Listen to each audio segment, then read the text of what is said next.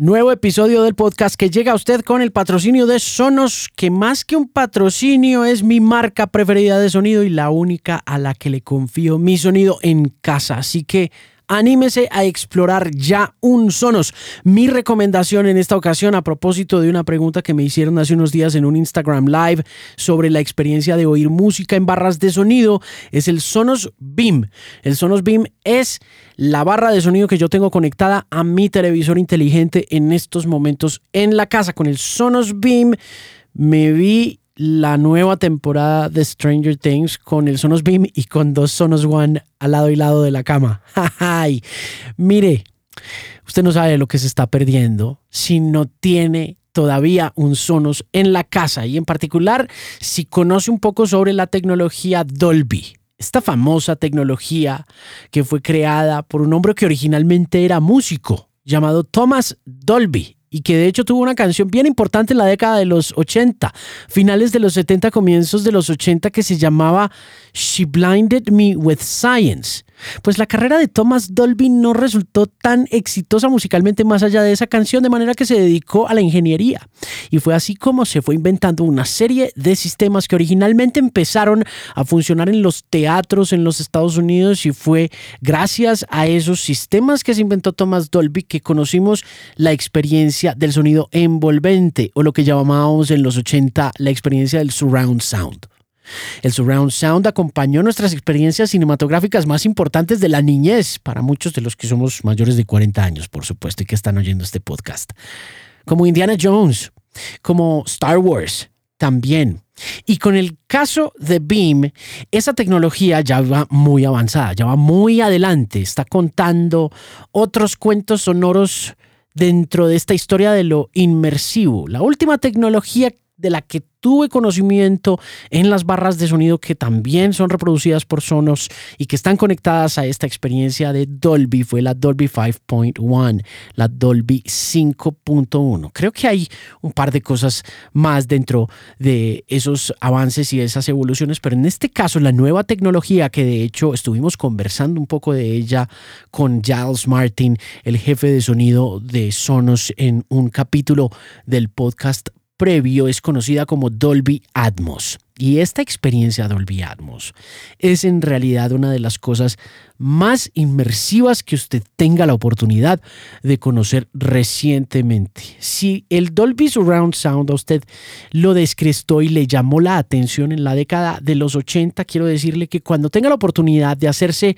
a esta bella pieza de diseño que está en color negro y en color blanco crema, cuando usted la conecte a su televisor y empiece a ver, no sé, Severance en Apple TV Plus, o se siente a ver The Mandalorian en Disney, o se siente a ver Stranger Things 4, va a querer conocer a fondo la experiencia Dolby Atmos y después de tener el Sonos Beam conectado al televisor va a querer tener también los dos Sonos One. Pero por el momento mi recomendación para arrancar este podcast es el Sonos Beam, que usted puede encontrar en al costo en Catronics o también pidiendo una cita en Tecno Import aquí en Bogotá para conocer el sistema Sonos, que es mi gran partner en el Bilingual Podcast y con él arrancamos este nuevo episodio aquí. Alejandro Marín analiza el estado de la música, la tecnología, la radio y la vida en la era de la Internet. Este es el Bilingual Podcast. Mi invitado muy especial a esta nueva edición del podcast se llama Trueno, acaba de lanzar un larga duración llamado Bien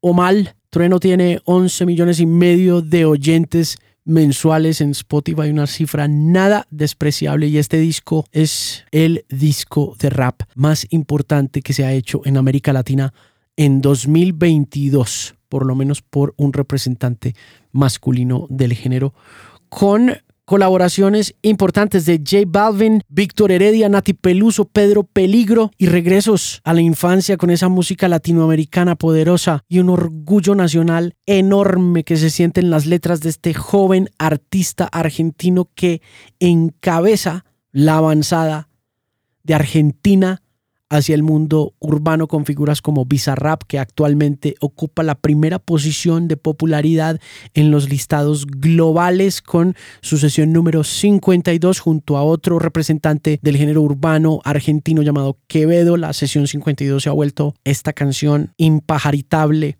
que está en todas partes sonando y tronando en el verano. Hablamos un poco de eso, hablamos un poco del espíritu nacionalista que acompaña a este disco, hablamos un poco de los orígenes de sus padres y de cómo han sido ellos líderes en el desarrollo de la cultura del hip hop en Argentina desde hace más de 20 años.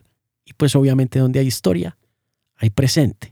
Y ese presente de la música en América Latina y de Argentina para el mundo se llama Trueno ganador del premio Carlos Gardel y mi invitado muy especial a esta nueva edición del Bilingual Podcast.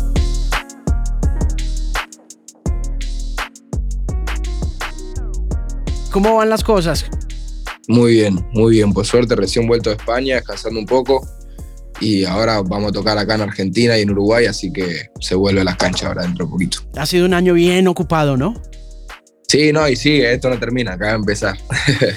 y ha sido una carrera importante desde los 14 años en el hustle, dándole duro, con fuerza. No ha sido fácil, ¿cierto? Eh, y fue, fue un trabajo de todos los días, también fue un sueño. Entonces cuando, cuando uno tiene un sueño y, sabe bien a dónde quiere llegar y, y, siente que es el propósito suyo en la vida, trabaja, aunque sea contra viento y marea, está trabajando con todo el ánimo, siempre. Buenísimo. Mire, hábleme un poco, antes de que nos metamos a hablar un poco de bien o mal, que le estaba diciendo yo a la gente de Sony aquí en Colombia, que me parece uno de los discos, sino el disco más importante que se ha hecho en el rap en América Latina en 2022, sobre los inicios, sobre dónde comienza todo, eh, las inspiraciones, todo, absolutamente todo. Gracias, hermanito. Em, nada, el que diga eso para mí es un montón, amigo. Así que primero que nada, un agradecimiento por eso. Y después muy contento, amigo, con lo del disco, con tocarlo en vivo, con poder eh, empezar a tocar también en ciertos países de, de Latinoamérica que, no, que no, no, había podido dar un show, como justamente Colombia, hace poco en Hip Hop al Parque. Nunca había podido tocar en Colombia yo, sí pude, pude haber ido para hacer competencia de freestyle y eso, pero poder ir a, llevar el mensaje a, a, las partes de Latinoamérica que, que también nada, me, llevo, me llevo enseñanza de, de, cada país, de cada cultura, de, de cada costumbre. Eh, pero más allá de eso, ir a ver a la gente, compartir ese mensaje conmigo en vivo y que lo disfruten y que lo vivan es increíble, amigo. ¿Cómo fue la experiencia en Hip Hop al Parque? Hábleme un poco de, de, llegar a esa tarima que es muy reconocida en nuestro país como quizá uno de los públicos más difíciles de América Latina. La verdad que, primero que nada, es un sueño. Mi padre, el Pedro, me venía hablando de estos eventos, eh, tanto como, como en Colombia, como en México también se hacen hip, eh, evento de hip hop de esa magnitud y en Estados Unidos también. Pero nada, viste, como que siempre hip hop al parque estuvo ahí en la mira, siempre quisimos ir, eh, aunque sea a ver, y, nunca, pudimos, nunca pudimos conseguir ni, ni cuadrarlo. Entonces, que, que, justo yo siento que sea todo, todo sale por algo y todo pasa por algo, que justo en este disco que, que hablo tanto de nosotros, de nuestra comunidad, de nuestra tierra, se empiecen a presentar estas oportunidades de, de justamente ir a países que no, que, no, que no pude ir ni siquiera a ver los shows, ni, ni a tocar, ni pude estar tanto tiempo para mí es increíble, más en Hip Hop al Parque, que, que nada, todo el respeto, es, siento que es una, una gran eh, fuente de, de, de, no sé, como, como es algo que, que, siento que conserva mucho todavía la cultura del hip hop en Colombia y en, y en todo el mundo, porque fuimos y había 80 mil, 100 mil personas. Y nada, yo, yo cuando, cuando me subí al escenario era como, wow, estoy cumpliendo un sueño que soñaba de Guachín y mm, quizá no me esperaba ver tanto público como que nos conociera eh, tanto como lo vimos, ¿viste? Tanta gente con, no sé, con carteles, con la familia, la gente coreando los temas y, nos llevamos una sorpresa increíble, amigos. Nos recibieron súper bien, nosotros hicimos, hicimos el show con todas las ganas, nos costó un poco por, el, por la altura de Colombia, entre, tuvimos que entrenar antes del show porque hay el triple altura ahí, entonces cansa un montón, pero lo disfrutamos un montón. Creo que la gira fue uno de los shows como más emotivos y más fuertes que vimos.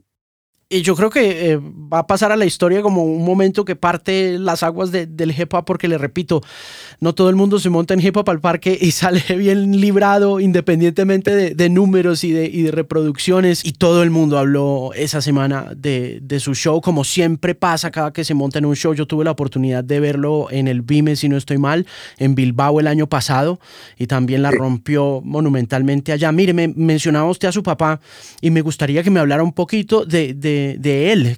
¿Quién es? Eh, ¿Qué influencia ha tenido en usted? ¿Por qué es importante? Nada, el peligro, primero que nada, para mí, para Mateo, que soy guachín, es como mi padre, mi mejor amigo, mi ejemplo a seguir. Es uno de los primeros mentores del hip hop acá en Argentina. Te puedo decir que los primeros cinco que empezaron a, a mover las ramas para que esto sea más grande y para que esto, no sé, pueda llegar a un escenario, pueda tener ciertos sponsors, eh, se puede hablar con ciertos lugares para que nos presten el lugar, con un micrófono para rapear y de los activistas del movimiento acá en, Argentina, el hip hop, te puedo decir que es de los primeros junto, junto a otros pilares. Para mí, mi, mi padre es como que el sueño del rap y de, de, de, todo lo que estamos viendo hoy en día, yo, yo lo soñaba con él porque yo, yo de que soy chiquito, que, que, lo vi a él armando su banda como una cuatro y, ensayando en, en, mi casa, escribiendo las letras en mi casa, eh, acompañándolo a los shows que eran súper chicos, que eran de, un público de 20 personas con muchas, muchas ganas y si no de 5 personas.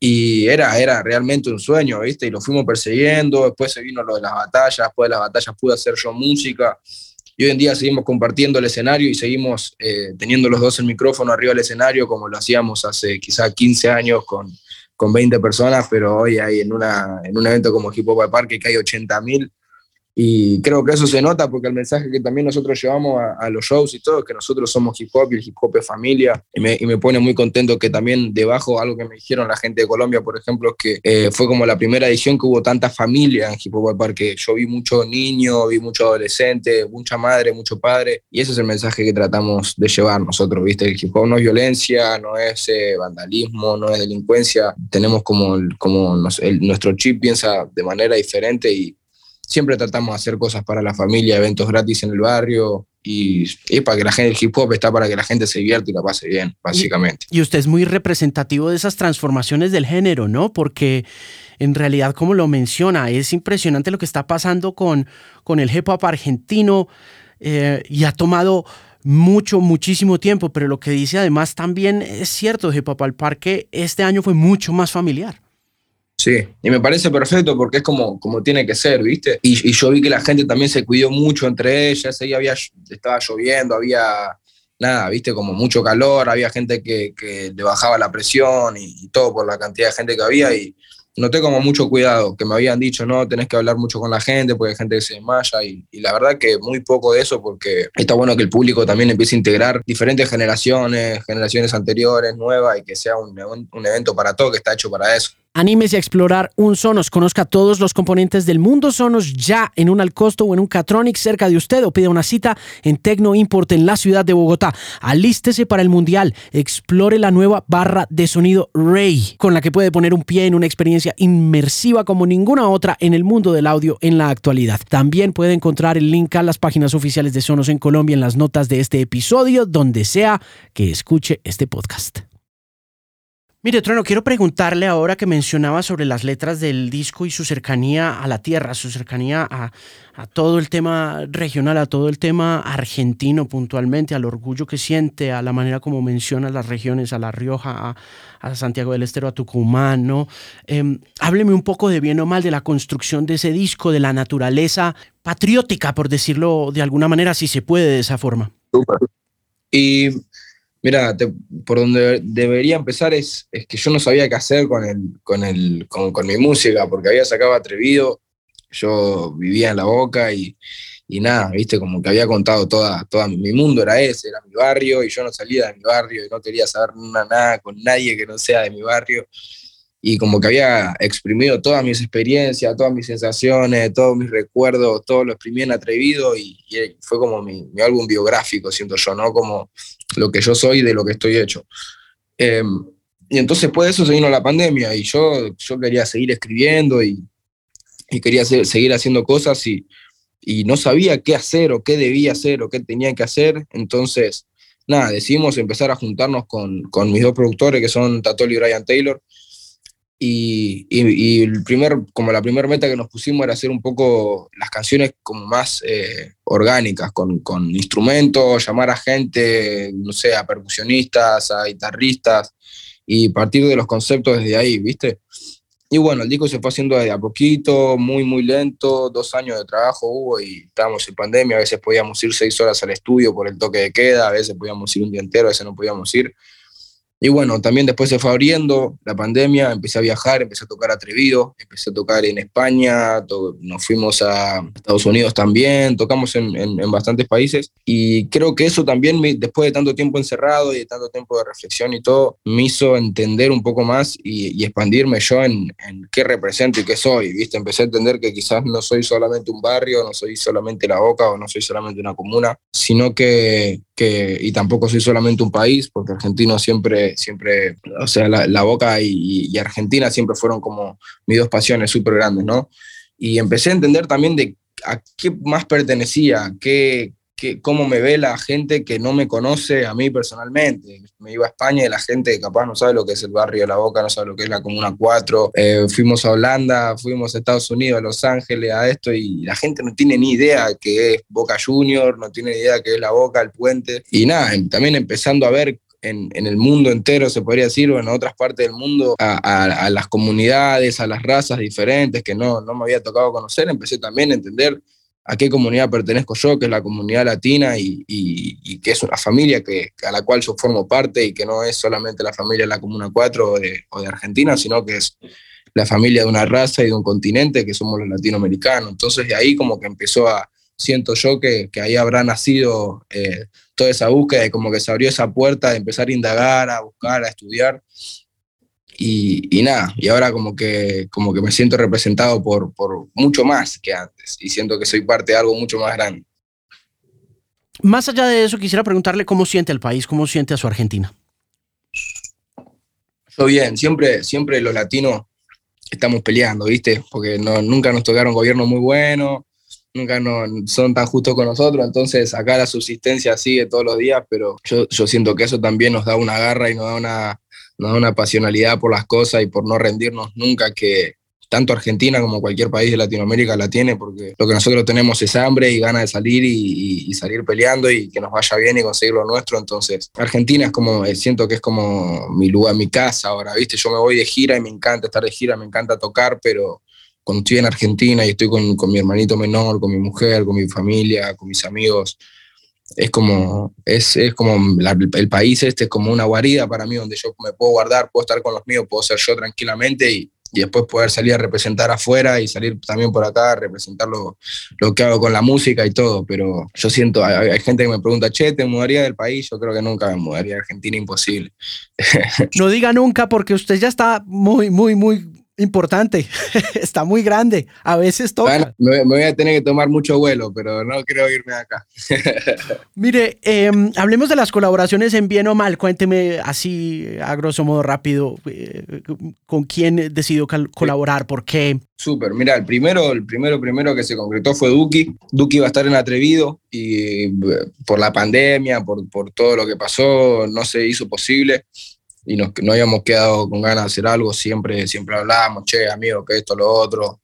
Obviamente cuando no puedo estar en Atrevido le avisé, le dije, mira, amigo, estamos en pandemia, necesitamos grabar hace un mes, tengo que sacar el disco, me dijo, no pasa nada. Así que el primer país, que, el, perdón, el último país que yo había visitado antes de, con el freestyle y con toda esta movida, antes que yo me lanzara al mundo de la música, fue Panamá.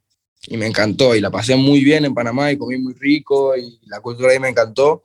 Y cuando me volví de Panamá, pum, pandemia y, y chao, y no más viaje, no más nada. Entonces como que ese país me quedó acá en la cabeza. Y, y, cuando estaba ahí en mi casa, encerradísimo, escribía, escribía, escribía y pum, salió Panamá. Y dije, este tema es para Duki, se tiene que subir Duki sí o sí. Se lo mandé a Duco, lo grabamos un poco a la distancia, después yo me fui para el estudio con él, lo terminamos de grabar. Y ahí se concretó como el primer fit, que además con el Duco yo quería hacer algo porque es otro representante muy fuerte acá, Argentina, en su género y en su estilo y, y en, y en su personalidad. Me parece que que es un, pilar, y va a ser un pilar de la escena argentina de acá a la historia de, de, la música del país. Así que nada, con el Duco fue como el primero que concreté. Después eh, con la Nati también hice el tema. Yo me junté con Fede Bin, que es un productor también argentino que vive en Los Ángeles, de un, rango muy alto, perdón, que nada, em, yo lo, lo admiramos mucho. Entonces lo llamamos, hicimos un tema, salió, lo hicimos a la distancia y yo nunca pensé en qué iba a hablar del tema ni nada, simplemente empezó a surgir pusimos un sample de Atahualpa Yupanqui, pusimos unas violas, y bueno, ahí se empezó como a generar esa argentinidad en la canción, y salió, salió la letra, salió esto, lo otro. Pensamos, ¿a quién? ¿A quién? A Nati. Bueno, pum, se lo mandamos a Nati. Yo con Nati tenía ganas de hacer algo, pues yo la considero también como del rap argentino, una de las, de las, de las raperas más, más duras de, de, acá, tiene, tiene, unos versos matadores, la Nati, yo decía, necesito que me des un verso, bla, bla, bla, y lo tiró, y después me ayudó con el, con el estribillo, y tiró, y tiró también, que canta ya muy bien, tiró en el estribillo, y yo tenía por otro lado escrito lo de las provincias, que no sé por qué lo tenía en otro lado, y pum, de la nada se lo mostré a mi y dijo, no, amigo, eso tiene que estar sí o sí y lo metimos, aunque el tema quede largo, lo metimos y me parece súper importante y que encajaba perfecto. Después con el, nos juntamos con Visa, con Visa, a Visa lo tengo en cuenta para todo mi proyecto porque es un capo el chavo. Entonces nos juntamos y dijimos, ¿qué nunca hicimos nosotros? ¿Qué género no hicimos? Eh, reggaetón, me dice. Bueno, vos te animás a hacer un reggaetón. Visa no hacía reggaetones en ese momento, no había hecho ningún reggaetón. Entonces dije, bueno, guacho, vamos a hacer el primer reggaetón entre nosotros, vamos a hacer el primero. Lo hicimos, yo soy fan de Randy desde que soy muy chico, entonces, pum, le hablé a Randy, me contestó, lo llamamos, le mostramos el tema, le gustó, qué sé yo. Pum, nos juntamos en Miami con Randy y lo hicimos. Yo estaba súper nervioso porque Randy, yo voy a la discoteca y escucho Randy de que tengo memoria, entonces de la nada estar con el cabrón ahí en el estudio y que tire, que tire su voz de matadora, yo estaba le estaba mandando audio a los pibes del barrio, decía, no puedo creer que estoy con Randy. Y quedó el Randy Nota Loca ahí también para, para hacer conexión con Puerto Rico, que es un país que yo admiro mucho y su música y su, su creación del reggaetón y todo. Y después, bueno, el, queda acá el, el factor especial que es el Josecito, que, que fue el que, el, quizás el artista que, que más aval me dio porque yo con él venía hablando y me, venía mostrando respeto desde antes de, cualquier intención de, grabar o no grabar un tema. Ya ya me tiraba la buena, nosotros ya teníamos mensaje, que respeto, que esto, que lo otro. Yo al, al Balvin siempre repito lo mismo, lo vine a ver acá en Luna Park en 2015 con los pibes de la boca. Fuimos a Luna Park, nos colamos y lo fuimos a ver a José y nada, de la nada, es como es alguien que nosotros escuchábamos en la escuela, en el barrio, en la secundaria, y que, que venga a avalarnos a nosotros, una persona con tanta magnitud como José, que, que puede no cambiarle, hacer un tema con, conmigo o con alguien de, de, que, que, está sonando acá y, y, que aún así se interese y quiera apoyar y quiera sembrar más semilla en el género. Para nosotros, nada, fue un flash, fue un flash, fue como un, círculo que, que, se cerró de ir a verlo al, Luna, hacer un tema con él, es una banda. Y nos mantuvimos mucho el contacto con José, aunque hayamos grabado a distancia, nos mantuvimos mucho el contacto. Yo le mandé como cuatro temas para hacer. Él me decía, no, yo quiero hacer algo para el barrio, bien para el barrio, así como Ñeri, que suene a la boca, me dice los puentes. Le digo, ok, ok, dame, dame tiempo, dame tiempo. Sacó un salió un paso, se lo mandé, le gustó, grabamos ahí, me dice, che, me preguntó, ¿viste? ¿Por qué le estás escribiendo? Y me decía, estoy escribiendo ahora mismo, quiero que me digas palabras de Argentina cómo, cómo se dice eh, alguien de la calle, digo, turro, cómo se dice la me, me, dice, yo le digo, se dice guacha y así y, todo. Y, yo le había dicho que, que, la, que, la, primera canción que había escuchado era Tranquila y que me encantaba. Y empezó con el Oye no sé qué me sigue de Tranquila. Entonces, nada, como yo con el José ya tengo, tengo una relación de, de, pana que él sabe que yo estoy ahí para él y, viceversa, que, que, nada, se la ganó el chabón porque es el artista más humilde con el, con, el que, con, el, que me tocó trabajar. Es más, esto que salió ahora con el alfa de los aparatos y todo, hay que dárselo a José porque es gracias a él también. Me llamó el alfa, me dijo, che, estuve hablando con José, me habló maravilla de vos y quiero subirte a este tema. Y yo después le escribí a alguien y dije, amigo, no puedes ser tan copado conmigo, te, te debo eh, tres, no una, te debo tres, amigo. Eh, y nada, también eso, amigo, para mí es un sueño colaborar con el José, porque yo, yo no soy esa persona que hace en división de, no, el rapero no escucha reggaetón, el cumbiero no escucha rock and roll. Yo, a mí me gusta la música y hay música que me gusta para reír, música que me gusta para llorar, música que me gusta para escuchar y reflexionar y música que me gusta para bailar. no hago, porque hay mucha gente que dice, no, yo no escucho reggaetón y yo te quiero ver a las 4 de la mañana. sí, claro, claro. Y eso también hace parte de las grandes diferencias que existen. Mire, me tengo que ir porque hay más gente esperando en, en, en, cola para conversar con usted y no quiero quitarle tiempo a los colegas periodistas. Pero sí, eso, eh, eh, eh, eso me parece importante, ¿no? La forma como también se ha abierto el hip hop y como representantes como usted ven en, en la diversidad de músicas, oportunidades mucho más que obstáculos. Eso es muy bonito, eso es muy, muy chévere. Y, siento que todo eso también como que apoya el género. Los crossovers a mí me encantan, amigo. No es que los raperos tenemos que colaborar con raperos sí o sí. me encanta subirme un dembow con el alfa, me encanta subirme un reggaetón con Balvin y que se sigan dando oportunidades así, que hacen también que el hip hop llegue a otros públicos y que el reggaetón o el dembow o lo que sea llegue al público del hip hop y eso se suma. Y, y al fin y al cabo, lo que hablábamos con, con José, lo que nosotros queremos hacer es impulsar el continente y hacer que Latinoamérica esté fuerte en el género que sea, hip hop, reggaetón, el género que sea, y creo que de a poquito lo estamos logrando. La última pregunta tiene que ver con Bizarrap. Usted fue la sexta sesión de las sesiones de Bizarrap que se volvieron tan importantes y que han puesto no solamente eh, a diferentes artistas desconocidos, sino puntualmente como a ese, a ese urbano emergente argentino en el mapa. Hábleme de por qué es tan importante, qué pasó con Bizarrap Sessions, por qué esa vuelta se propagó de esa manera. Yo creo que Luisa tiene una magia propia personal que, que desde antes que haga la session le, le, funcionaban. Él, venía, él era un, chico que venía a ver a la batalla como público y después hacía como unos remix, porque nosotros rapeamos con un beat que era de, de, un beatbox, ¿viste? No era, un beat digital. Entonces, él agarraba los videos que tenían ese beat y le ponía un beat digital hecho por él arriba y quedaba súper zarpado. Y la nada dijimos, che, este pibe que está haciendo video gracioso, produce resarpado de la nada, estos beats están buenísimos. Y empezó a hacer la session, creo que hizo la primera con Babi, hizo unas pares más con, con Acru, y, a mí me dijo, yo me llevo bien con el Visa, entonces me dijo, che, amigo, ¿querés venir a hacer un freestyle? Obvio, amigo, olvídate, yo estaba batallando un montón, dije, olvídate. Y, y, nada, fuimos y salió toda esta locura del freestyle session que, que, de la nada repercutió por un montón de lugares que yo ni me lo esperaba, a mí ni me gustaba el freestyle. Eh, yo dije, no, no lo saquemos, que puedo hacer algo mejor, vengo otro día. Y él me decía, no, no, no. Como que es una persona que quizás yo me esperaba que Luisas sea como, no, tenemos que grabar. Me dice, amigo, ya está, me dice, este sale así como está, no hay que hacerle más nada. Bueno, vamos a probarle, digo. Y salió zarpado, amigo. Y hoy en día Luisa también está donde está por, por esa visión que tiene él como productor y como, como, creador de música instrumental que le va súper bien. Pues imagínese, número uno global dos semanas seguidas, número uno en Argentina, es una locura lo que está pasando con ese tipo. 21, 22 años, ese guachín es una leyenda. Sí.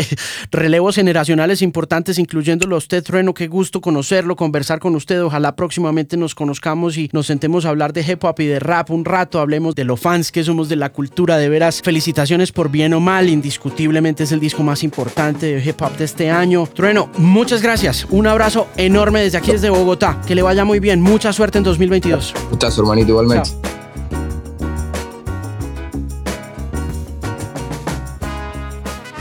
Espero que hayas llegado hasta el final de este episodio y muchísimas gracias por escucharme y por compartirlo si tiene la oportunidad de hacerlo, también de calificarlo. Puede hacerlo en Spotify, en Apple Podcast, en Google Podcast, en Deezer, donde sea que usted consiga sus podcasts. Por favor, suscríbase también si no lo ha hecho. Suscríbase a mi canal de YouTube, Alejandro Marín.